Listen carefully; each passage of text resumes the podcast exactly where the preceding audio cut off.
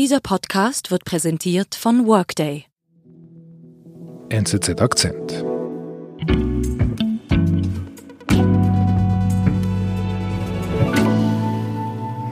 Mein Name ist äh, Niklaus Nuspliger und ich bin der politische Korrespondent der Neuen Zürcher Zeitung in London.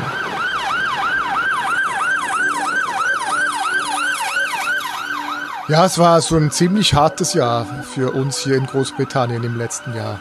Wir hatten ja schon einen sehr langen Lockdown, der bis in den Juli hineinging. Dann wurde es ein bisschen geöffnet. Im Herbst wurden die Zahlen wieder schlechter. November noch einmal totaler Lockdown.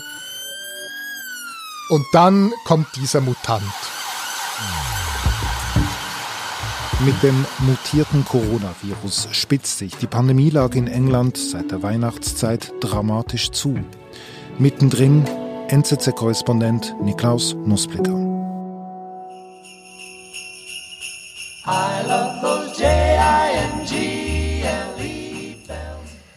Also es ist äh, kurz vor Weihnachten und äh, nach einigem Hin und Her überlegen entschließe ich mich dann doch in die Schweiz zu reisen auch um mal ein bisschen Abstand zu gewinnen von dieser Pandemiesituation hier. Und äh, komme da also in der Schweiz an. Jingle bells, jingle bells, jingle all the way. Und äh, ich, es schien eigentlich, als sei ich kaum in Zürich gelandet, als da schon die nächste Hiobsbotschaft aus London mich erreicht hätte. It comes as government sources confirm tonight that there is concern about the new variant of COVID-19 weil da bekannt wurde, dass eben sich dieses mutierte Virus rasend schnell weiter verbreitet, bis zu 70 Prozent ansteckender sei als andere Mutationen dieses Virus. Gesundheitsminister Matt Hancock äh, sagte dann auch in der BBC, The new variant is out of control and we need to bring it under control. Das Virus sei außer Kontrolle und am nächsten Tag hatten dann bereits die Niederlande die Grenzen geschlossen. Geen reizigers uit het Verenigd Koninkrijk naar Nederland. Es folgten Belgien, Les frontières avec le Royaume-Uni seront fermées. Italien. In quei momenti a Fiumicino in partenza un volo all'Italia, direzione Londra. Es war eine richtig gehende Kettenreaktion und äh, auch die Schweiz hat sich ja dann entschieden, alle Flüge nach Großbritannien und von Großbritannien natürlich vor allem zu stoppen. Es gab ein Flugverbot. Die Briten waren dann plötzlich wirklich isoliert, abgeschnitten von der Welt, abgeschnitten von Europa. Und ich saß da in der Schweiz und wusste eigentlich auch nicht mehr, ob ich überhaupt noch in, in, in sinnvoller Zeit äh, vor Jahresende nach Großbritannien zurückkehren könnte. Was machst du?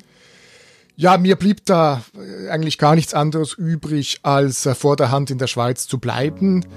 Äh, ich musste ja da auch rückwirkend noch in die Quarantäne in der Schweiz.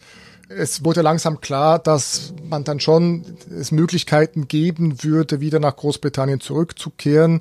Der Bundesrat hat dann eine Ausnahme von diesem Flugverbot beschlossen und am Ende war es dann eigentlich ganz einfach. Das war ein ganz normaler Rückflug nach London.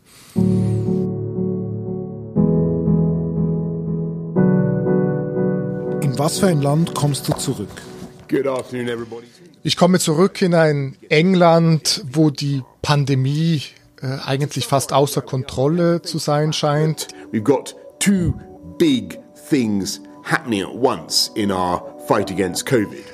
Ja, Boris Johnson sagt, dass sich die Zahlen eben äh, massiv verschlechtern. Er spricht von einer äh, Zunahme der Ansteckungen von 40 Prozent. And we've seen a 40% increase in cases in England in the last week alone, almost 15% more patients in hospital, more than at the peak äh, auch die Todeszahlen steigen.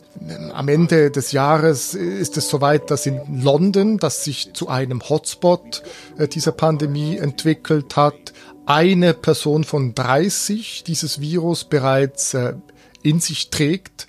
Das stellt man sich dann auch jeweils so vor, wenn man im Supermarkt einkaufen geht und dann äh, sind mehr als 30 Leute relativ leicht in einem solchen Supermarkt. Und dann denkt man, ja, viele, wie viele Leute haben jetzt dieses Virus in diesem Supermarkt? Also es wird dann sehr viel konkreter auf einmal.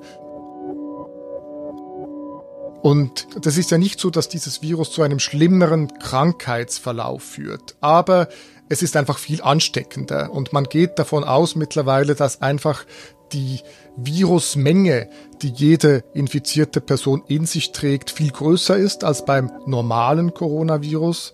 Äh, und deswegen ist eigentlich jegliche Situation, äh, in der man sich einer Ansteckung aussetzt, ist natürlich potenziell gefährlicher. Und ich habe jetzt auch äh, mehrfach gehört von Leuten, die sagen, sie wissen eigentlich nicht, wo sie sich angesteckt haben. Also ein Freund hat mir gesagt, jetzt sei er extra äh, an Weihnachten habe er seine Eltern nicht besucht und er habe an Neujahr keine Party gefeiert, illegalerweise, wie das vielleicht andere getan hätten. Und jetzt hat er trotzdem dieses Virus gekriegt. Äh, ein anderer Freund hat gesagt, er nehme an, dass er sich irgendwie vielleicht im Supermarkt angesteckt habe.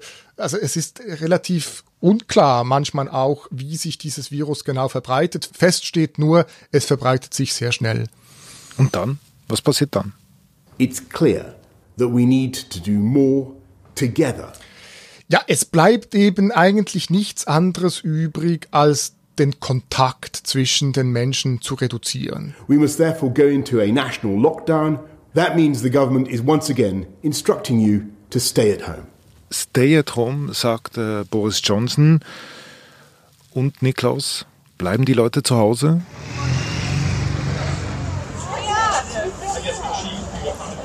Ja, das ist natürlich schon eine gewisse Diskrepanz, würde ich jetzt mal sagen, zwischen der behördlichen Anweisung und der Realität, wie ich sie dann auch äh, auf den Straßen Londons sehe. Mir ist es ja als äh, Journalist erlaubt, mich äh, für berufliche Zwecke frei in der Stadt äh, zu bewegen. Und ich habe da jetzt in den letzten Tagen verschiedentlich festgestellt, dass sich die Leute eben nicht so sehr an diese Stay-at-Home-Message halten. Die Straßen sind relativ gut belebt. Es gibt halt auch immer wieder äh, Takeaway äh, Coffeeshops oder Restaurants, die was zum Mitnehmen anbieten. Und eigentlich wäre es ja den Londonern durchaus erlaubt, äh, sich sportlich zu betätigen draußen. Man darf das auch mit einer anderen Person tun, wenn man die Abstandsregeln einhält, aber die Grenze zum Socializing und dass man dann eben trotzdem mal auf einer Parkbank sitzen bleibt, die ist natürlich ein bisschen fließend. Wie erklärst du dir das? Ich meine, die Menschen hören ja weiterhin die Nachrichten, sie wissen über die Gefährlichkeit dieses Virus. Ich habe den Eindruck, dass sich da eine gewisse Erschöpfung auch breit gemacht hat. Eben, wir waren bereits im vergangenen Jahr monatelang letztlich in diesem Lockdown. Es gab immer mal wieder irgendwie die Hoffnung auf eine Besserung. Diese Besserung trat dann nie ein oder hielt nicht sehr lange an. Und viele Leute haben einfach, glaube ich, die, die, die Kraft nicht mehr, jetzt irgendwie sich da einzuschließen. Mhm. Es ist aber eigentlich auch so, dass es mehr Berufstätigen erlaubt ist, das Haus zu verlassen. Man sieht das beispielsweise auch bei den Krippen, die nach wie vor offen sind, im Gegensatz zu den Schulen. Dort waren im März letzten Jahres und im April waren dort nur sehr wenige Kinder, vor allem Kinder von Krankenschwestern, Krankenpfleger, Ärzten, äh, die eben gebraucht wurden in den Spitälern. Heute schicken sehr viel mehr Eltern ihre Kinder in die Krippen, weil sie eben trotzdem einer beruflichen Tätigkeit außer Haus nach wie vor nachgehen. Wir sind gleich zurück. Die Welt verändert sich schneller denn je halten Sie Schritt mit der Enterprise Cloud von Workday. Ein einziges System für die Planung aller What-If-Szenarien. Workday, das Finanz-, HR- und Planungssystem für eine Welt im Wandel.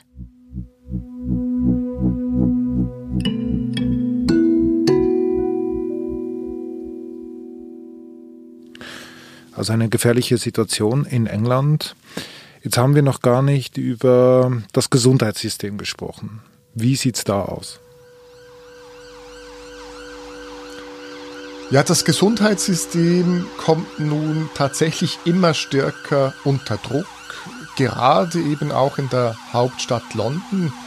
Im November noch waren 1000 Covid-Patienten in den Londoner Spitälern. An Weihnachten waren es bereits 4000 und jetzt diese Woche ist diese Zahl auf 8000 gestiegen. Das zeigt, wie stark eben das Gesundheitswesen unter Druck ist. Es kommen jetzt auch Warnungen äh, von Ärzten, von Krankenpflegern, die sagen, wir sind am Anschlag und wir können diese Zahl von Covid-Patienten bald nicht mehr bewältigen. Also eine angespannte Situation. Was machst du dann? Ich habe mir dann überlegt, dass es eigentlich äh, für mich wichtig und interessant wäre, mal zu erfahren, wie es denn eigentlich in so einem Londoner Krankenhaus von innen aussieht. Yeah, so thank you so much for taking the time. You yeah, must be no incredibly busy. You can see it one or the other way. You know? yeah, yeah. Und habe mir den Kontakt eines Arztes äh, verschafft, äh, von Kostas, äh, ursprünglich ein Grieche, 39 Jahre alt, aber schon äh, lange jetzt auch in, in London als Kardiologe tätig. Now we've, you know, we've quite a few of us have been redeployed there. So I have, I have been doing some shifts there as well. Also im normalen Berufsalltag hat er eigentlich überhaupt nichts mit Infektionskrankheiten wie Covid zu tun. Aber er arbeitet jetzt eben auch in einem dieser Spitäler im Osten Londons, im Royal London in Whitechapel, das extrem viele Covid-Fälle jetzt auch hat und ist dort hinzugezogen worden. We are, we are told that, you know, 100% of our time and we can, you know, anytime be called to help wherever we needed to help. Yeah. It is, it is a stress situation, so there's a lot of patients coming in through the doors. Also er, sagt, er sagt, im Royal äh, London Hospital gibt es äh, 70 bis 80 neue Covid-Patienten pro Tag, die eingeliefert werden.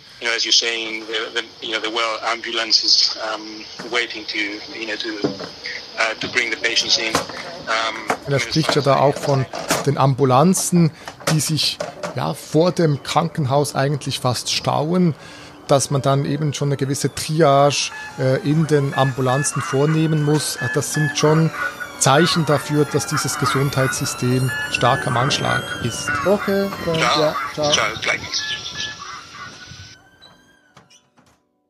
Mhm. Wenn ich äh, Kostas zuhöre, Niklas, ähm, wie er da von den Ambulanzen spricht, die in der Schlange stehen, mir kommen da die, die Bilder von, von Bergamo in Sinn. Wird England zum Italien der dritten Welle? Ja, wir hoffen alle, dass wir das verhindern können und dass es eben nicht zu diesen Szenen kommt wie in Norditalien. Das Gesundheitssystem ist ganz klar am Anschlag. In London ist es das, teilweise schon eben überlastet. Die Politik ist jetzt auch äh, alarmiert. Man spricht davon, die Einschränkungen nochmals zu verschärfen.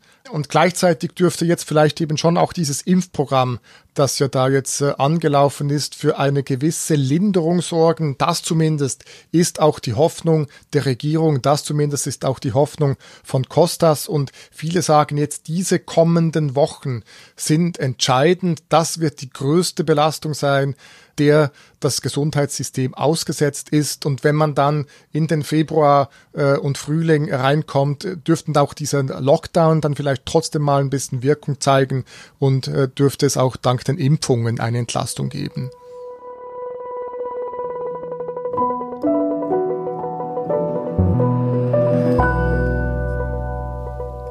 Lieber Niklaus, du beobachtest für die NZZ und für uns von London aus die Situation in England und Großbritannien. Die nächsten Wochen werden also entscheidend sein. Vielen Dank, dass du jetzt Zeit genommen hast für uns.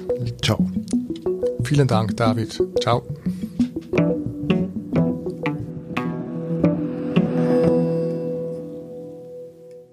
Das war unser Akzent. Unsere Folgen werden von Benedikt Hofer und Olga Scher produziert. Ich bin David Vogel. Bis bald.